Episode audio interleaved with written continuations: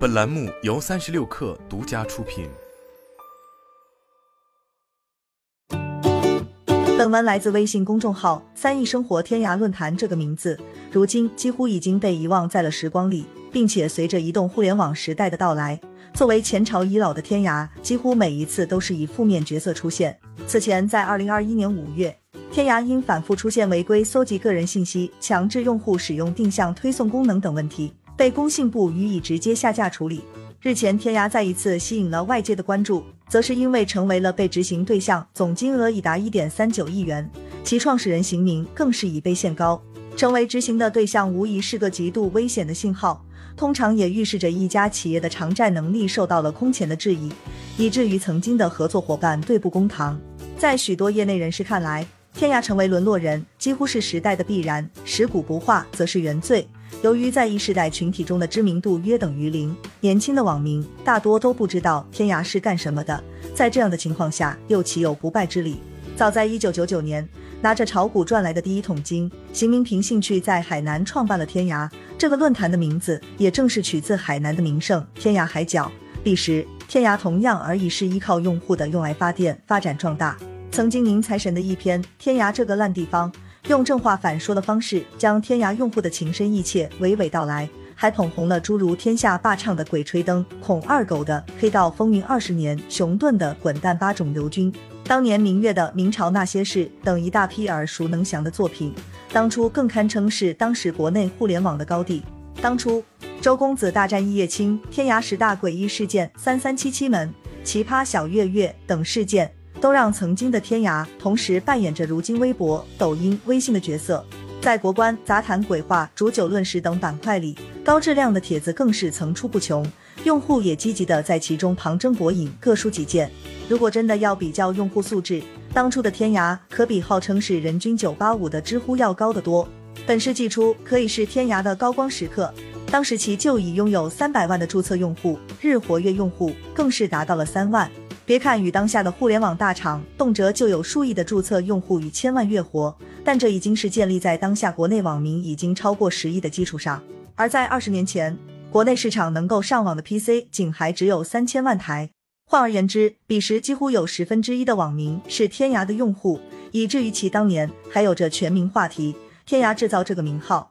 既然有着这样的梦幻开局，天涯怎就沦落到如今的地步呢？事实上，天涯的落魄依旧没能逃出内外双重因素的打击。其中内因很简单，只有一个字：钱。众所周知，互联网是一个在资本浇灌下成长起来的行业。从银海威、搜狐等最初一批互联网企业的创立，到如今一众独角兽的壮大，资本的身影从未缺席。然而，创始人邢明对于商业的不敏感，导致天涯早期几乎从未接过来自资本的橄榄枝。直到二零零五年，天涯才启动首轮融资，接受了联想投资与青科创投等机构的五百万美元投资。此时已是其成立的第六年了。然而，这笔投资反而为天涯的衰落埋下了伏笔。在进行此次融资前的六年，天涯用爱发电的程度比 B 站草创时期可谓是有过之而无不及。彼时的天涯可以说是完全依靠义工在支持运营。有着大批的义务管理员与版主，这样的模式让天涯的日子过得紧巴巴，但也让他有了人情味。在接受投资后，天涯开始从草台班子转向正规的公司化运营，大量此前义务工作的班主离开，取而代之的则是专职的运营团队。这种方式改变了天涯的基因，也在一定程度上伤害了用户根基。邢明队在多年后是这样评价天涯这一变化的。有一个运营人员去判断帖子的好坏，并决定它的权重是可怕的，因为他的判断未必准确。用爱发电显然不是长久之计，危机感也促使天涯想要借助资本的力量。可问题是，天涯的动作太慢，以至于用户共治的社区文化已经形成，且这一特质促成的内容生态反过来成为了其核心竞争力。紧接着，天涯在另一个至关重要的选择题上做出了错误回答，那就是上市。彼时，天涯在身为股东的谷歌方面促使下，计划在纳斯达克 IPO，并在2007年搭建好了上市前所需的 Y 架构。遗憾的是，2008年谷歌就退出了中国市场。